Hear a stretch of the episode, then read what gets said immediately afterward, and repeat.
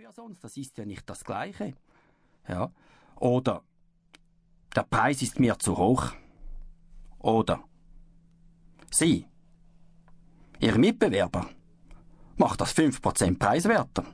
Ja. Und das Interessante ist, das sind Kaufsignale. Wenn sie aber vom Verkäufer nicht als solche behandelt werden, dann kann es dazu führen, dass man aus einem Signal das Gegenteil macht und dass man nicht verkauft. Jetzt gibt es noch mehr Kaufsignale.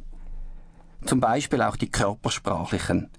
Das heißt, wenn der Kunde käufig ist, wird er symmetrisch. Das heißt, links und rechts ist er gleich. Acht einmal. Ein Kunde, der einfach so zuhört, der hängt so oft so schräg im Stuhl drin oder er ist so schräg irgendwo angelehnt. Aber in dem Moment, wo er käufig wird, beginnt er gerade hinzustehen. Und achte dich dann darauf. Meistens kommt dann auch eine Frage oder eine positive Äußerung. Also steht dann gerade hin und sagt, ja, wie sieht es dann aus, wenn irgendetwas defekt ist, wie schnell seid ihr dann da? Und wenn das gleichzeitig kommt, wenn er links und rechts gleich ist, also symmetrisch, dann ist das ein weiteres Indiz, ein ganz klares Indiz, der Kunde ist käufig. Das körpersprachliche Kaufsignal geht meistens Hand in Hand mit dem sprachlichen Kaufsignal. Das heißt, in dem Moment, wo er käufig wird, beginnt er sich gerade hinzustellen und fragt dann irgendetwas oder macht eine positive Äußerung. Und so kannst du auf zwei Kaufsignale gleichzeitig achten. Ein weiteres körpersprachliches Kaufsignal ist, wenn er sich entspannt. Das heißt, wenn jemand sich entschieden hat, entspannt man sich. Und wenn der Verkäufer dann nicht reagiert und einfach weiterspricht, dann kann er sich wieder verspannen, weil er denkt, mein Gott, jetzt äh, hör mal auf zu sprechen, ich möchte kaufen. Und wenn er dann immer noch weiterspricht, hm, ja, wird er plötzlich nicht mehr käufig und er denkt sich, ich überlege mir das nochmal. Eine weitere Kategorie sind Aktionen des Kunden. Wenn er dich überhaupt empfängt, ist das schon ein Kaufsignal.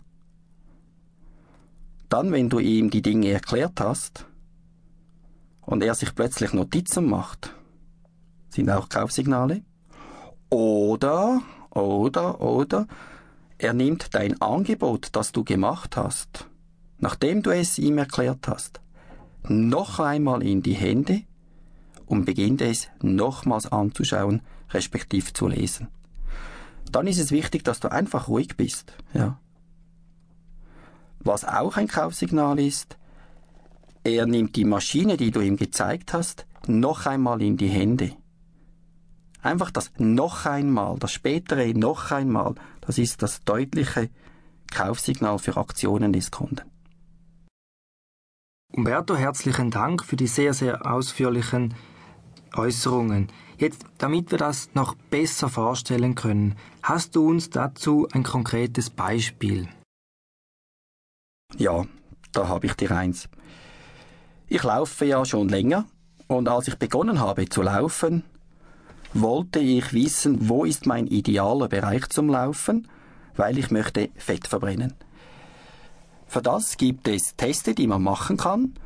Und ich habe mich da erkundigt und habe von einer Firma gehört, die macht so einen Check in Winterthur. Und ich habe dieser Firma angerufen. Es war eine Frau, die nimmt das Telefon ab. Und ich fragte sie, machen Sie auch